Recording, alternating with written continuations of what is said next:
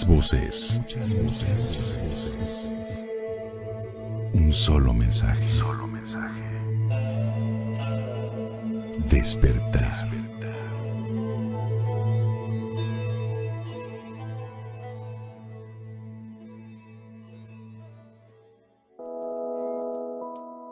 El lenguaje del corazón.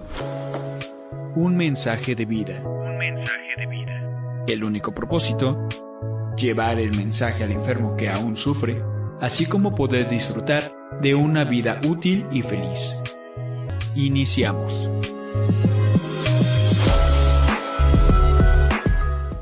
Hola, On Radio, buenas tardes. Como cada lunes, empezando aquí en Alcohólicos Anónimos de Central Mexicana de Servicios Generales, Alcohólicos Anónimos AC, el enunciado como se da en cada junta de hora y media en diferentes partes del mundo.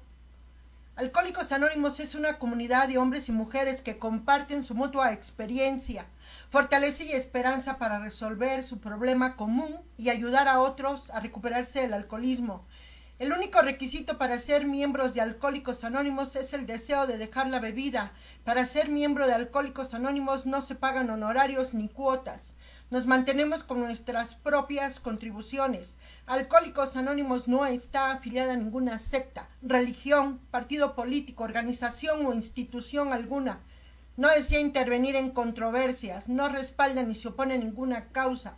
Nuestro objetivo primordial es mantenernos sobrios y ayudar a otros alcohólicos a alcanzar el estado de sobriedad.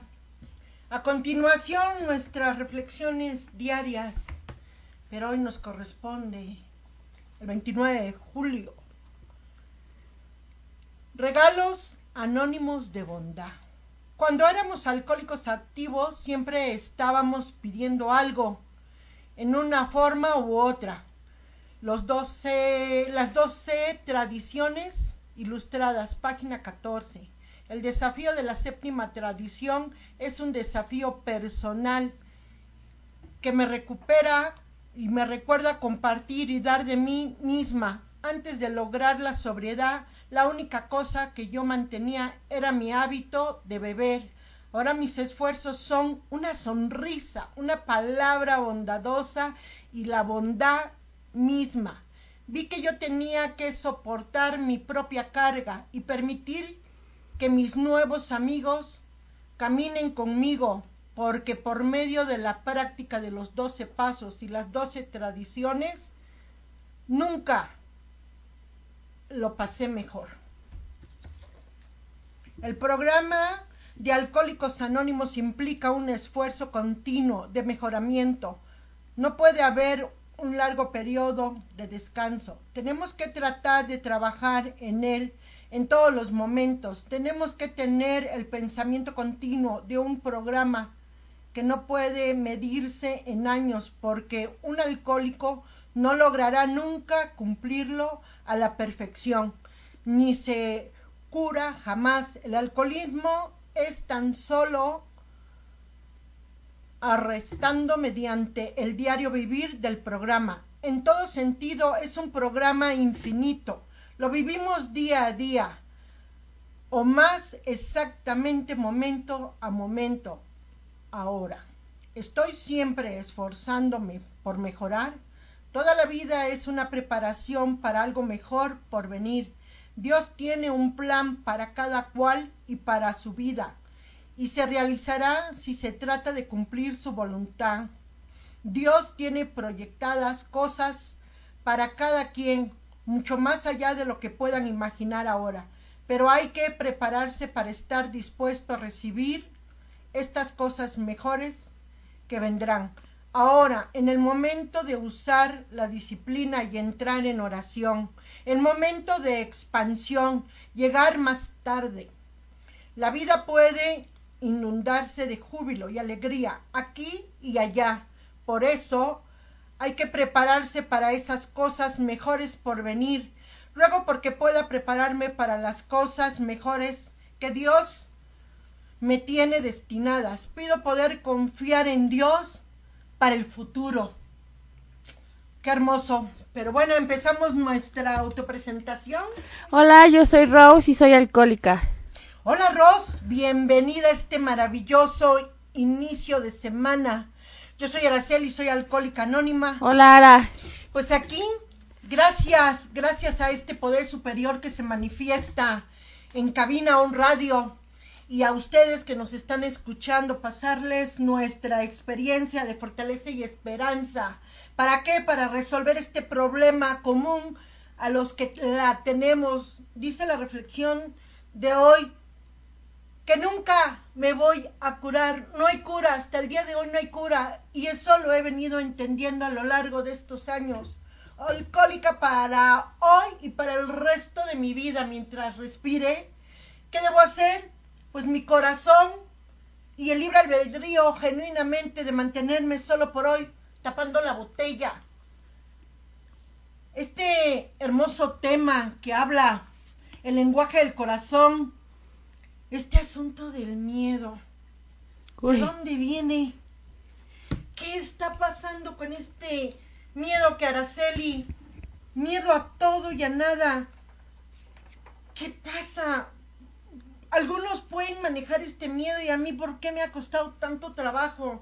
Miedo a esa sensación de angustia provocada por la presencia de un peligro real o imaginario, sentimiento de desconfianza que me impulsa a creer que ocurrirá un hecho continuo. ¿Qué va a pasar?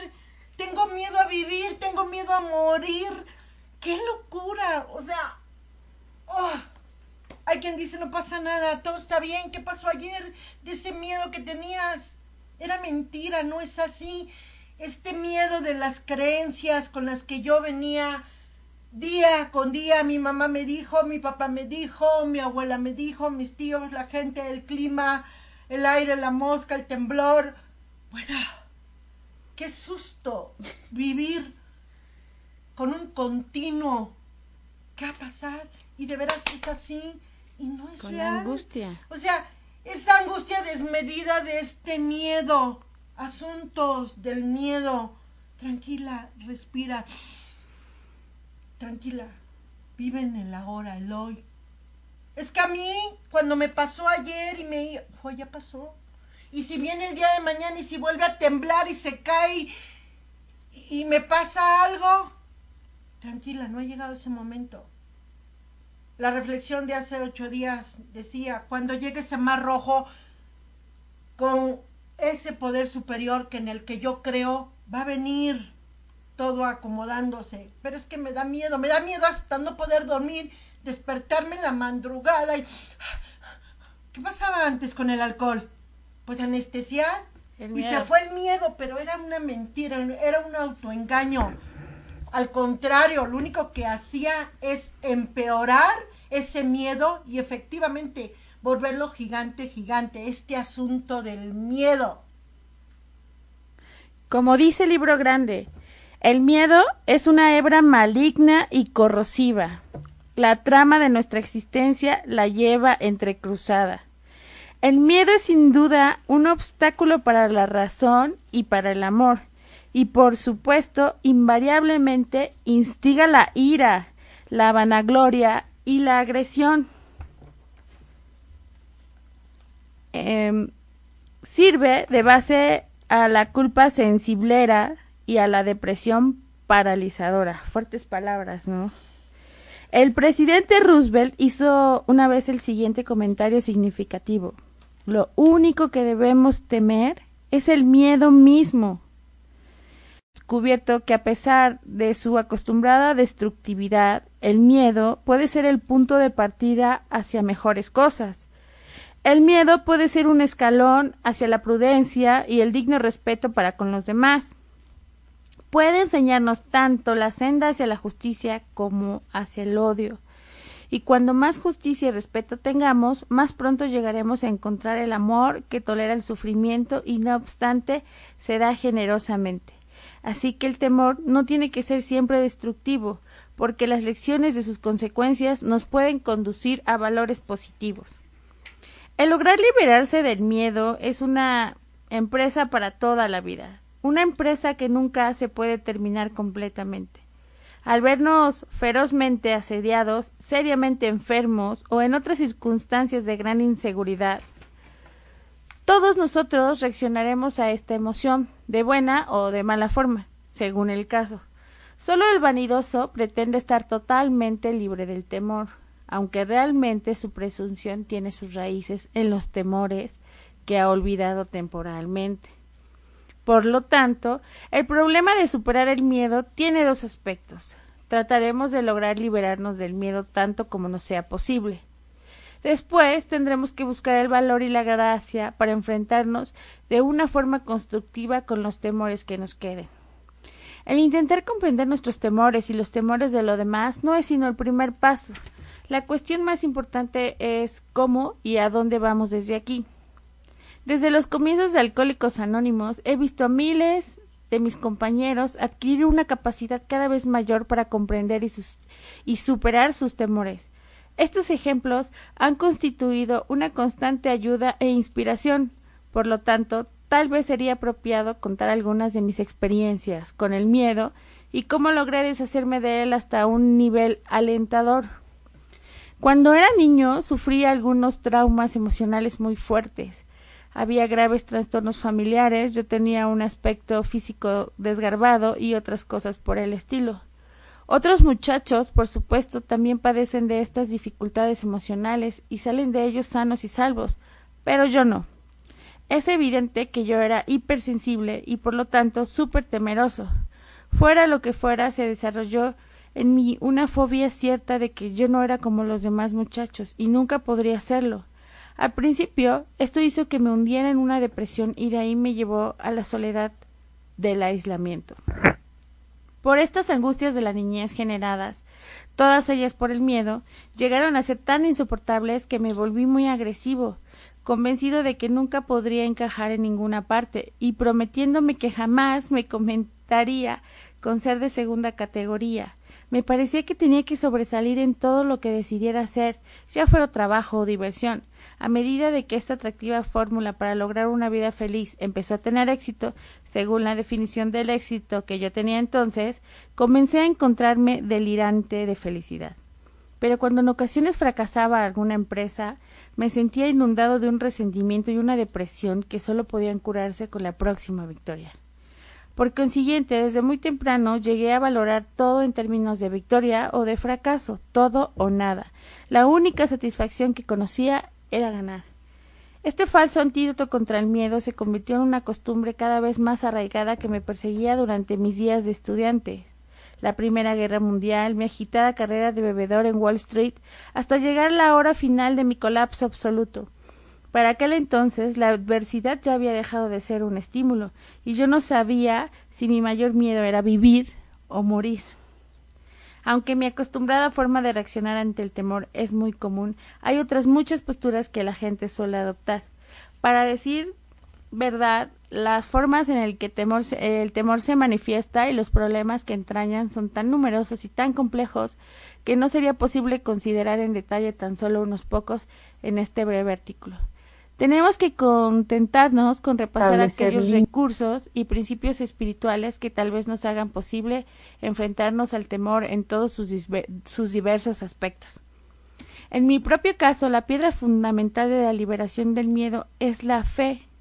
Una fe que, a pesar de las apariencias mundanas en contra, me hace creer que vivo en un, en un universo que tiene sentido, para mí, esto significa la creencia en un Creador que es todo poder, justicia y amor, un Dios que me tiene asignado un propósito, un significado, un destino de crecer, aunque sea poco y a tropiezos, hacia su imagen y semejanza.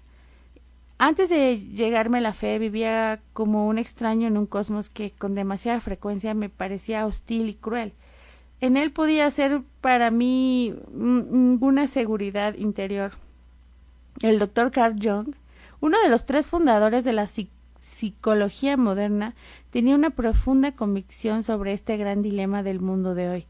Esta es una interpretación de lo que él decía al respecto. Cualquier persona que ha llegado a los 40 años de edad y todavía no posee los medios para comprender quién es, dónde se encuentra y a dónde se dirige, no puede evitar convertirse en un neurótico.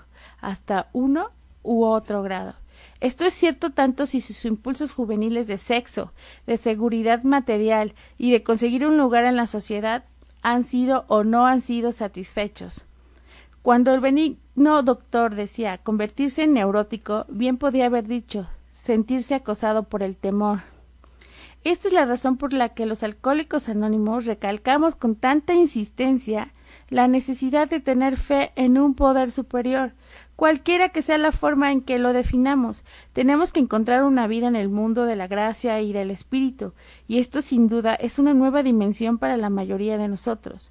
Por extraño que parezca, nuestra búsqueda de este mundo espiritual no nos resulta muy difícil. Por lo general, empezamos a ser conscientes de haber entrado en este mundo tan pronto como hemos confesado sinceramente nuestra impotencia personal para seguir a solas y hemos hecho nuestra petición a cualquier Dios que creamos que existe o que no existe. Híjole, este es un tema que me viene como anillo al dedo, Ara. Yo creo que, yo creo que el miedo fue lo que me hizo llegar a, a Alcohólicos Anónimos, porque si bien yo les contaba, yo ya no podía ni dormir, ya todo me causaba un miedo desmedido eh, y aún así tenía, y suena redundante, pero tenía miedo de ir también a Alcohólicos Anónimos. Sin embargo, yo ya le había dicho a Dios que yo ya no quería seguir viviendo de esa forma porque eh, sentía miedo y me alcoholizaba y sí se me, se me calmaba, pero cuando venía la cruda, uy, no, se duplicaba ese temor, se convertía en algo eh, no sé si era pánico o era terror, o sea, ya no era miedo, ya era terror, porque las crudas, y es bien cierto, para mí eran espantosas en el sentido emocional, ¿no? Eran devastadoras, había días que no me levantaba por tanta culpa, y aquí lo dicen, ¿no? Que el miedo es como lo que te genera la agresividad, la ira y después la culpa es como la cama, ¿no? Que, que, que está ahí sobre el miedo y, y para mí pues es Mm, como nuevo saber todo esto, ¿no? Que, que van unidos. Yo no hubiera eh, en mi mente antes podido como diferenciar entre una y otra y además saber que están unidos, ¿no? Eh, si bien es cierto, yo siempre fui una persona muy agresiva y cuando tomaba era mucho más, era la famosa mala copa, ¿no? Que, que empezaba a hacer comentarios hirientes, sarcástica, y, y hiriente sobre todo, ¿no? Burlona, eh, le quería pegar a todo el mundo. Yo recuerdo que este una vez mi, mi pareja me grabó en un en un porque yo al otro día obviamente pues no me acordaba, ¿no? Pero un día me grabó y me vi y la verdad que fue como súper vergonzoso, pero también eso me generó miedo de mí misma o sea, como ese monstruo, ¿no? Porque cuando yo me alcoholizaba de tal manera, como que yo sentía que entraba alguien más a ocupar mi cuerpo, porque muchas veces yo no me acordaba de lo que hacía ni de lo que decía, ¿no? Algunas veces, pues sí, decía que no me acordaba, pero sí me acordaba, ¿no? Principalmente, pues para no tener pena. Pero, pero sí es, es verdad que yo tuve muchas lagunas mentales, ¿no?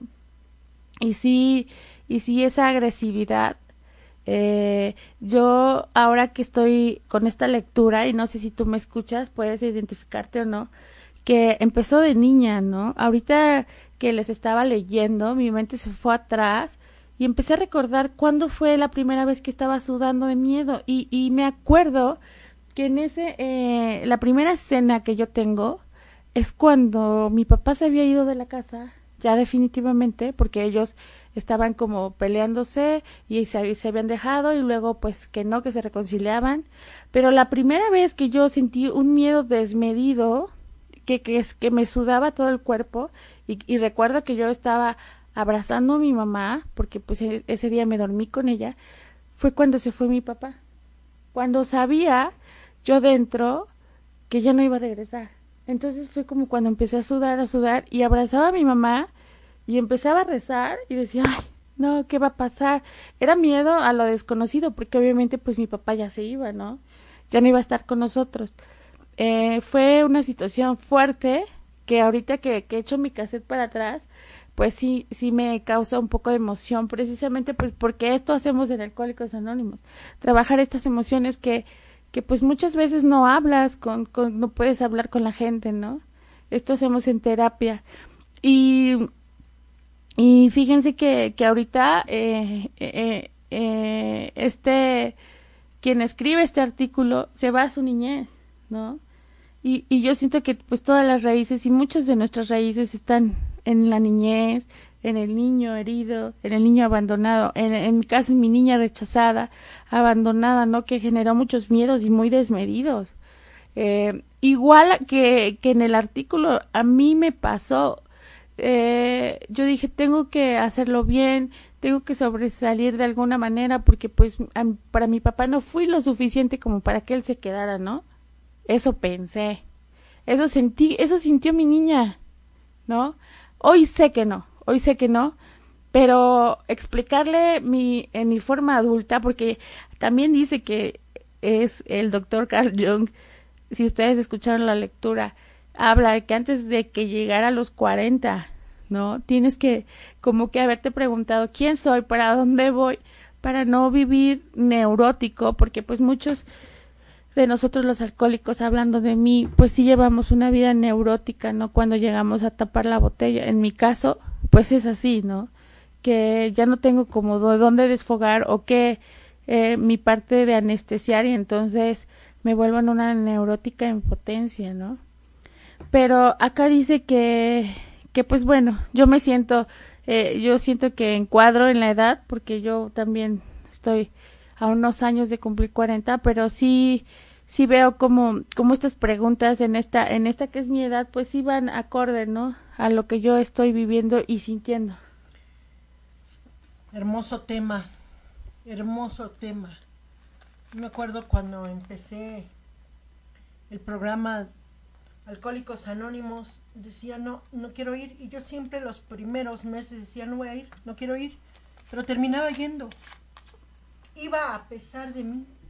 Y, y yo lo entiendo, así lo entendí con los años, que fue ese Padre Celestial que yo encontré en Alcohólicos Anónimos que me rescató de lo mejor entre lo peor, porque él sabía que tenía una discapacidad mental para saber controlar la primera copa. La primera copa me llevaba a la segunda y a la segunda el drogarme una y otra vez, aunque tardara un mes, dos meses, un año, dos años, cada vez que yo hacía contacto con esa droga de alcohol, la pasaba mal y hacía locuras. Eh, ahorita comentaba a Roseli que como que alguien se metía en mi cuerpo y, y yo, yo lo entendía así con los años. Me agarraba se metía en mi cuerpo este señor alcohol y me hacía como un títere, pero no para bien, sino para mal. Me ayudabas a tener esos actos de mal juicio, de, de mala actitud, de, de veras hacer el ridículo, porque era un títere, porque ya cuando mi cuerpo totalmente evadía la realidad, fuera el día que fuera, si fuera fin de semana, si fuera entre semana, ya no importaba de veras que ya no importaba. Bailaba, pero no bailaba como dama, como una buena dama respetuosa, digna de respeto. Bailaba cayéndome. Eh, cuando ya seguía tomando, porque seguía yo sudando al bailar, llegó un momento que en la madrugada me iba yo a vomitar al baño. Cuácala. ¿Qué persona sana vomita en una taza? ¿Quién? ¿Quién lo hace? Normalmente, pues claro que no, no lo hace así, pero ese, ese pensar de actuar, de veras que, que a mí me dolió conforme fui dando un paso a paso en Alcohólicos Anónimos, me da vergüenza. Solo así entendí que tanto estaba muerta espiritualmente Ahorita leía a Roseli aquí que uno de los obstáculos para tener ese crecimiento espiritual es ese miedo que a mí me invadía. Miedo y al contrario, ¿qué hacía yo el lunes cuando ya estaba yo en la cruda moral, la cruda física? Ay, no pasó nada. Y todo era sinvergüenza y cínica para decir, les pedí algo. Fue mi dinero. Pero es, era e- esa como un arma de justificación para que nadie me dijera nada, pero era miedo a, a, a ser consciente de que la había regado un día siguiente o que la había empezado desde el viernes, sábado y el domingo le paraba o empezaba yo el domingo, el empezaba yo el sábado, me la seguía el domingo y en la madrugada le paraba y cómo me sentía el lunes para irme a trabajar, para ir a dejar los niños a la escuela. Me sentía del asco. Darme cuenta que no, no, no tenía yo esa justicia, ese respeto por mi persona, no tenía respeto por la vida que, que Dios me había dado, ¿no? El sentirme esa, esa mujer que, que no necesitaba de un poder superior, que no necesitaba de nadie para, para seguir la vida, el creerme autosuficiente de, de que yo las podía todo y no darme cuenta que este miedo efectivamente me invadía cada día más. Yo no supe vivir. ¿Quién me enseñó a vivir? Creí que la vida era como me fuera tocando y, y si la copa se me presentaba y alguien me invitaba, no tenía carácter para saber decir no. No. Sino al contrario, véngase. Y esa copa, la primera copa me llevaba a más, a más.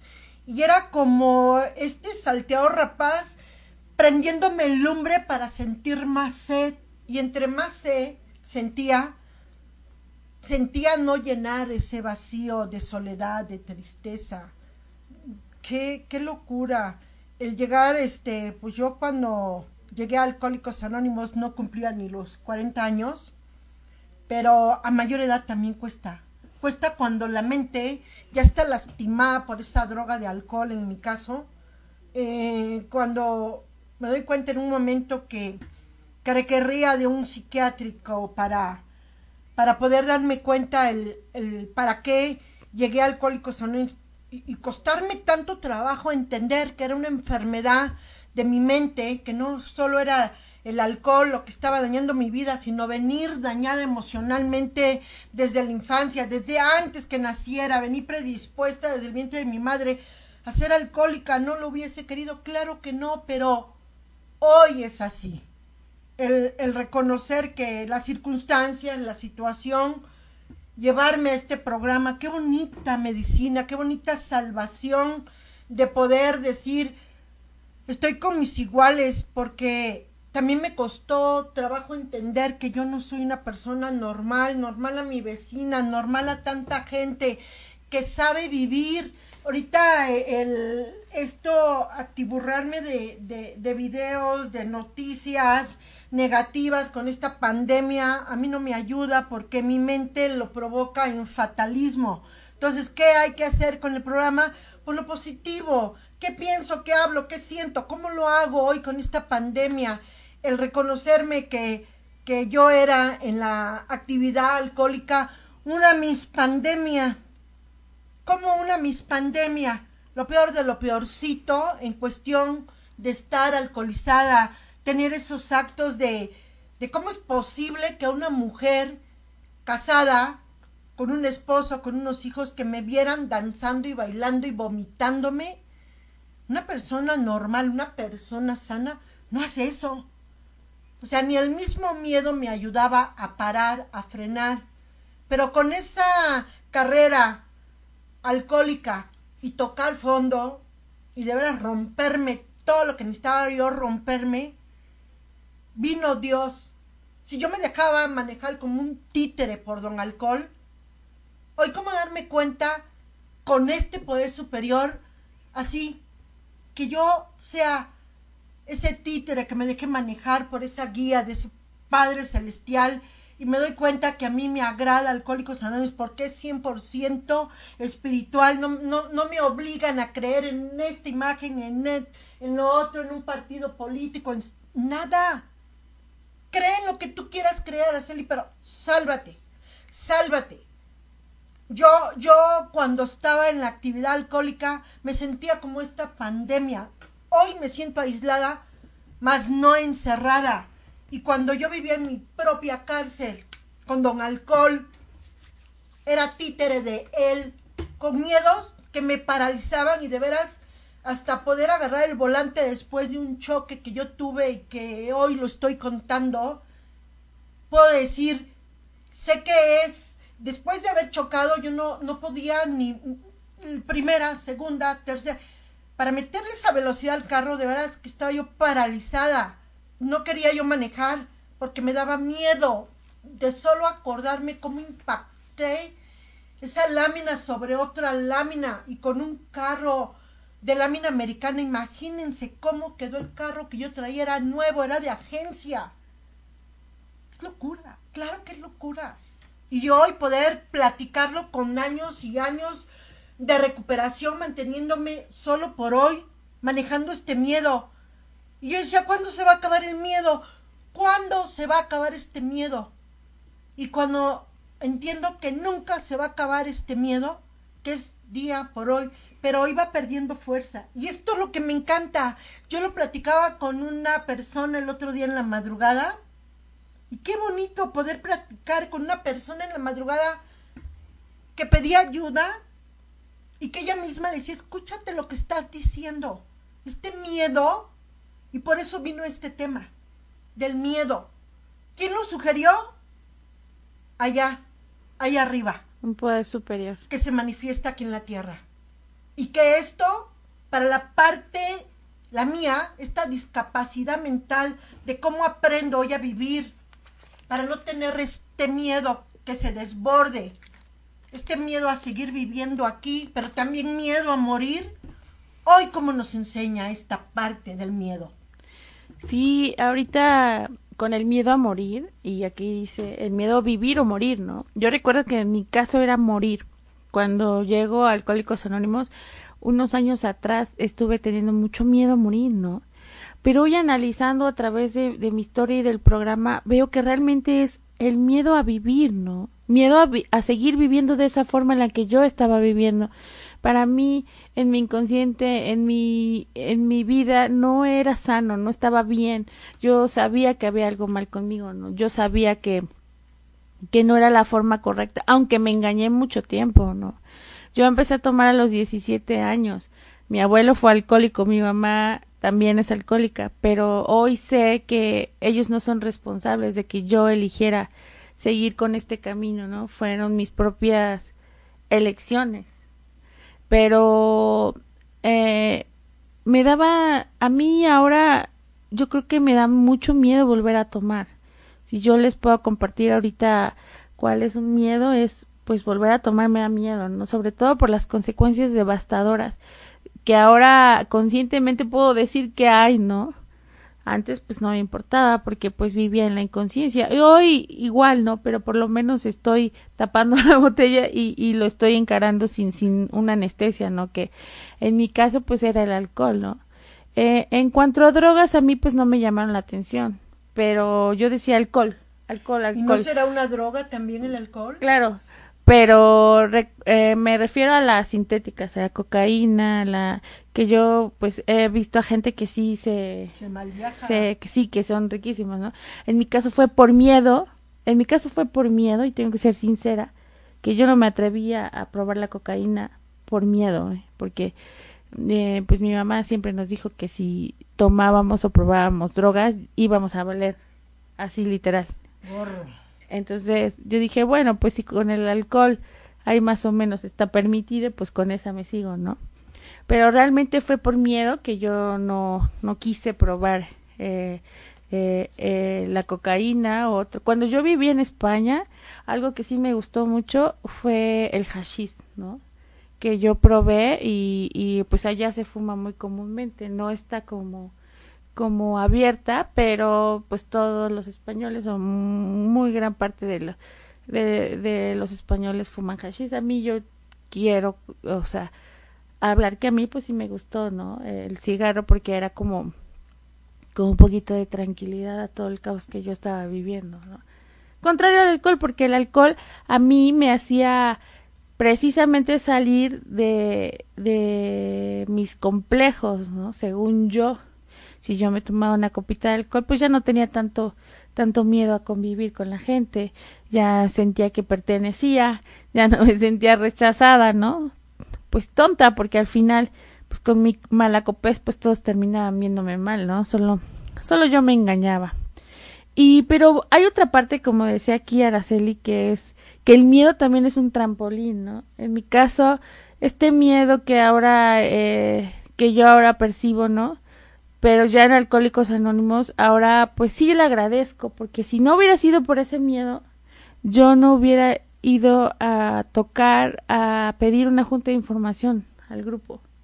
Yo ya estaba cansada de vivir con miedo, con angustia, y, y ya eh, eh, todo lo que yo sentía en mi cruda moral ya la estaba sintiendo al vivo, al rojo vivo, ya sin, sin la cruda. O sea, ya era como todos los días estar cruda, pero sin cruda o a veces sí cruda, ¿no?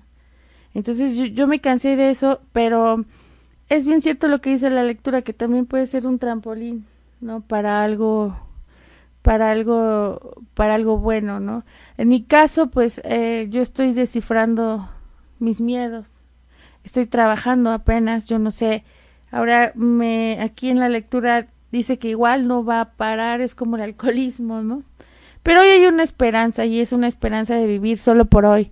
Eh, cuando me dicen solo por hoy, no pienses a futuro, no pienses en el, solo es hoy, la vida es hoy. Cuando eso escucho de mis compañeros, la verdad que llega a mí una paz y una tranquilidad que me hacen vivir en este día, que es el único día que tenemos, porque pues en el grupo sí se maneja, ¿no? Solo por hoy, ¿no? Y eso aplica a muchas cosas, ¿no? Solo por hoy voy a agradecer este miedo que está llegando a mí para, para saber que, que es por algo bueno y que ya estoy haciendo algo por mí. Y hacer algo por mí es irme a mis juntas, ¿no? Lo que decías. Eh, la verdad que yo iba con mucha necesidad porque me cansé de vivir en la forma que estaba viviendo, que veía que no era sana, ¿no? Que veía que yo veía a la gente feliz y decía, ¿por qué ellos pueden estar felices, no? O sea, yo no, ¿por qué no puedo ser feliz? Y, y eso me causaba como más depresión. O sea, decir, no, pero ¿por qué estoy? Pero algo en mi, en mi interior me decía que esa no era la manera correcta de vivir, ¿no? Que sí había otra, y acá me lo dijeron, y acá lo dice el libro, ¿no?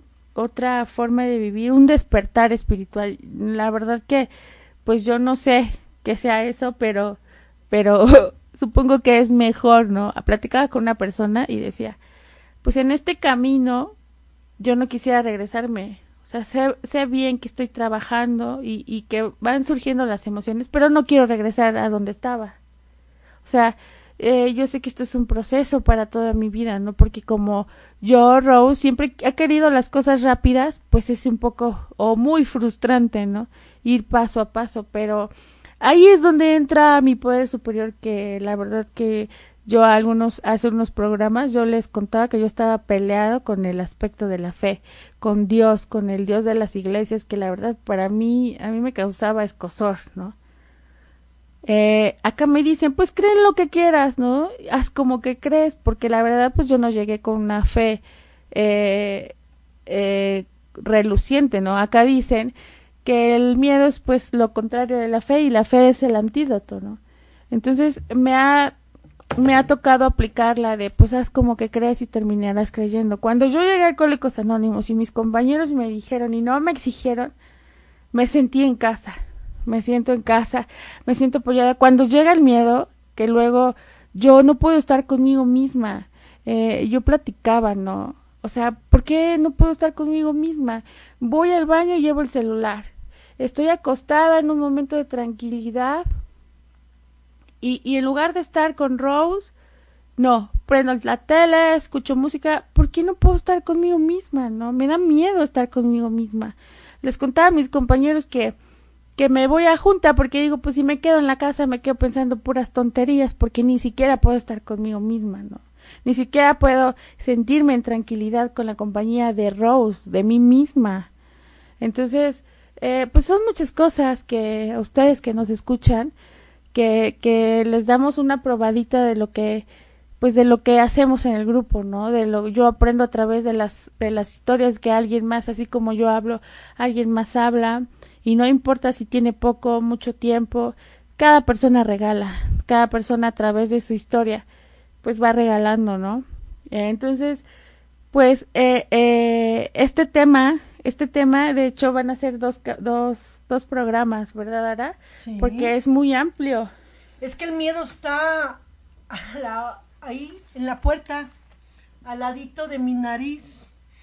Y qué, qué locura, ¿no? Si la felicidad es tomar, que yo tome la, la, la decisión, la elección de ser feliz con, sin o a pesar de lo el poder entender que yo no puedo sola. Este camino de recuperación es hoy para ahora, hoy. El ayer, sanando el ayer, es como yo he podido crecer.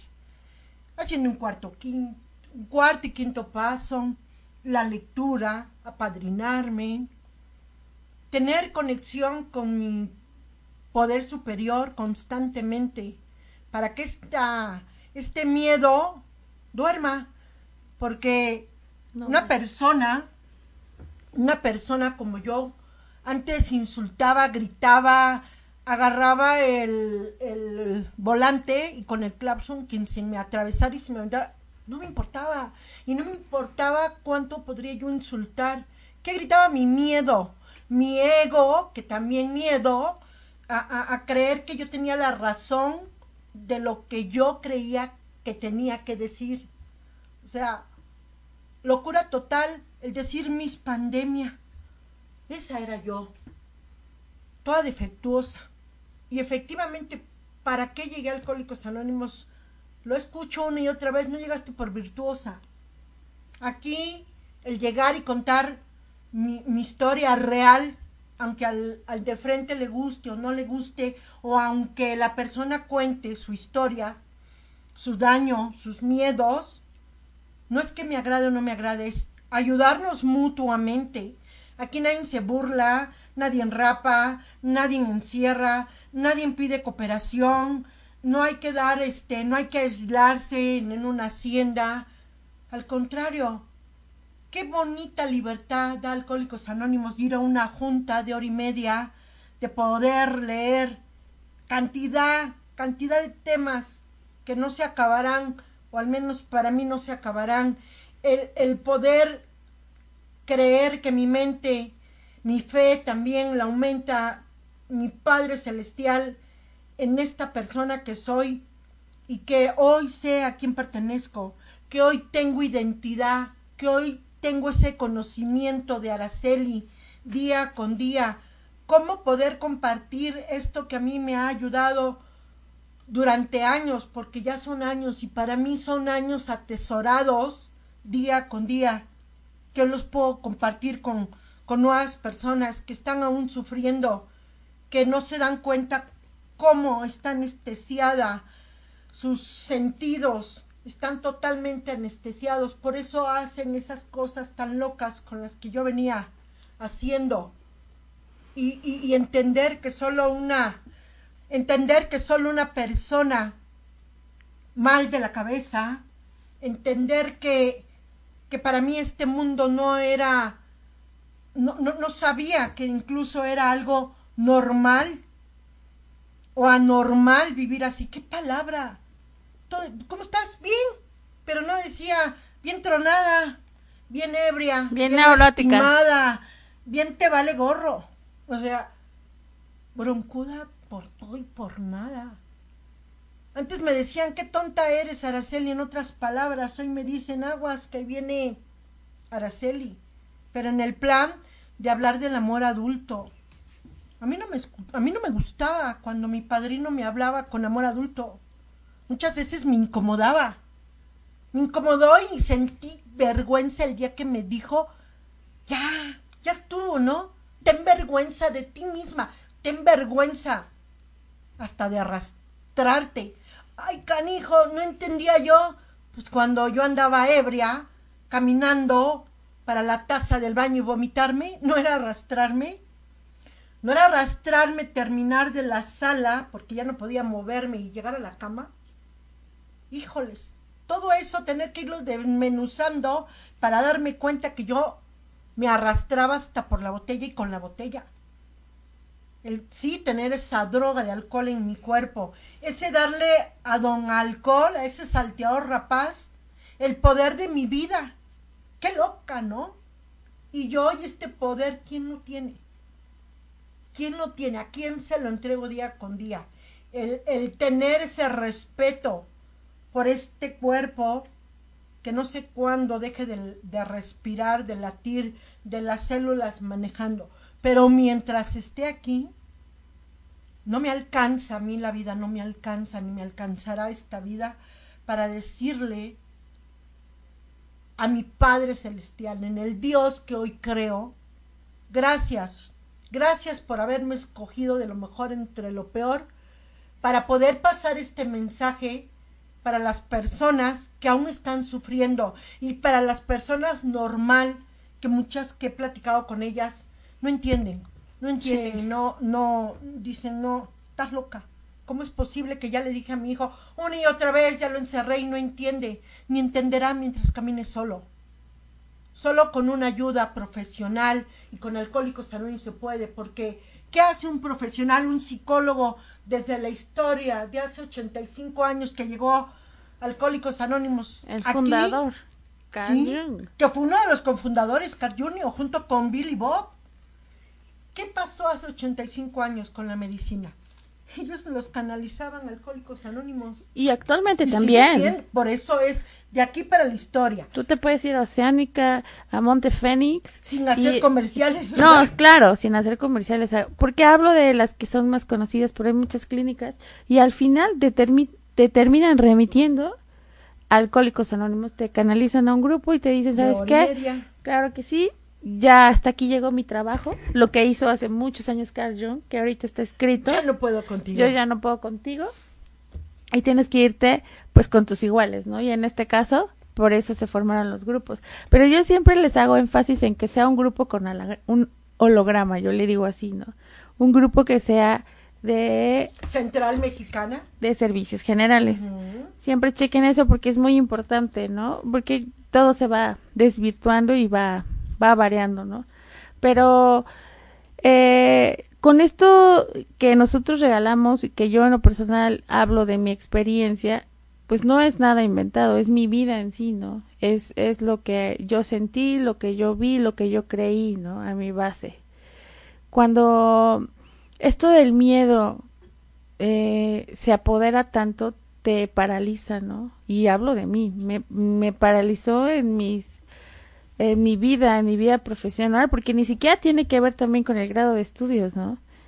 Eh, fue algo que me paralizó, pero hoy agradezco que ese miedo haya aumentado tanto que me hizo llegar a un grupo de hora y media de alcohólicos anónimos y, y seguir, aunque no va, ya sé que no va a desaparecer, seguir trabajando en él a través de mi historia y haciéndome responsable, porque no me vengo a quejar ni me vengo a, A ser víctima. a ser víctima, sino a hacerme responsable de lo que yo hice, de lo que yo lastimé, de lo que yo me lastimé y sobre todo de lo que yo puedo hacer para cambiar y para hacer diferente mi vida, ¿no?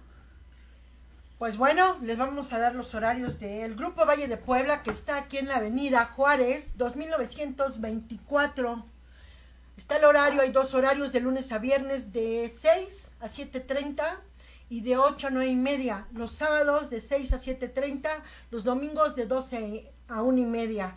Se está sesionando con esta situación mundial que está pasando. Hay medidas, está desinfectado el grupo. Este, normalmente eh, no es una buena sugerencia ahora sí de llevar el cubrebocas por bien tuyo y por bien de los demás, por bien también de tu familia. Eh, sí, eh, se asiste al grupo, es una necesidad de vida el acudir al grupo de hora y media porque al vemos algunos o hay algunos que, que no pueden mantenerse encerrados y a veces la mente le cuesta trabajo, no estás encerrado, estás aislado, vete a tu grupo de hora y media, salva tu vida, en vez de que estés bebiendo ahorita en este aislamiento, vete a tu grupo, vas a encontrar un buen café, un buen té y una buena terapia que te va a ayudar a estar ahí. El ser agradecido de lo que tú quieras que suceda y se manifieste hoy en tu vida, solo depende de ti. Yo soy la única persona que tiene este poder que me da mi creador para saber qué va a pasar en este momento cuando yo empiece a, tomar esta lección de vida, de, decir, comparte este programa.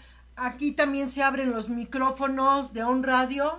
Sí, para que sintonice sus programas. Eh, si te perdiste alguno, los puedes escuchar en Spotify y en Apple Podcast eh, con el nombre del programa que te interesó.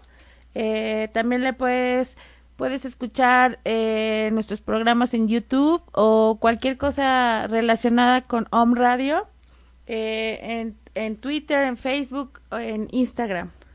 También el Grupo Valle de Puebla tiene una página de internet.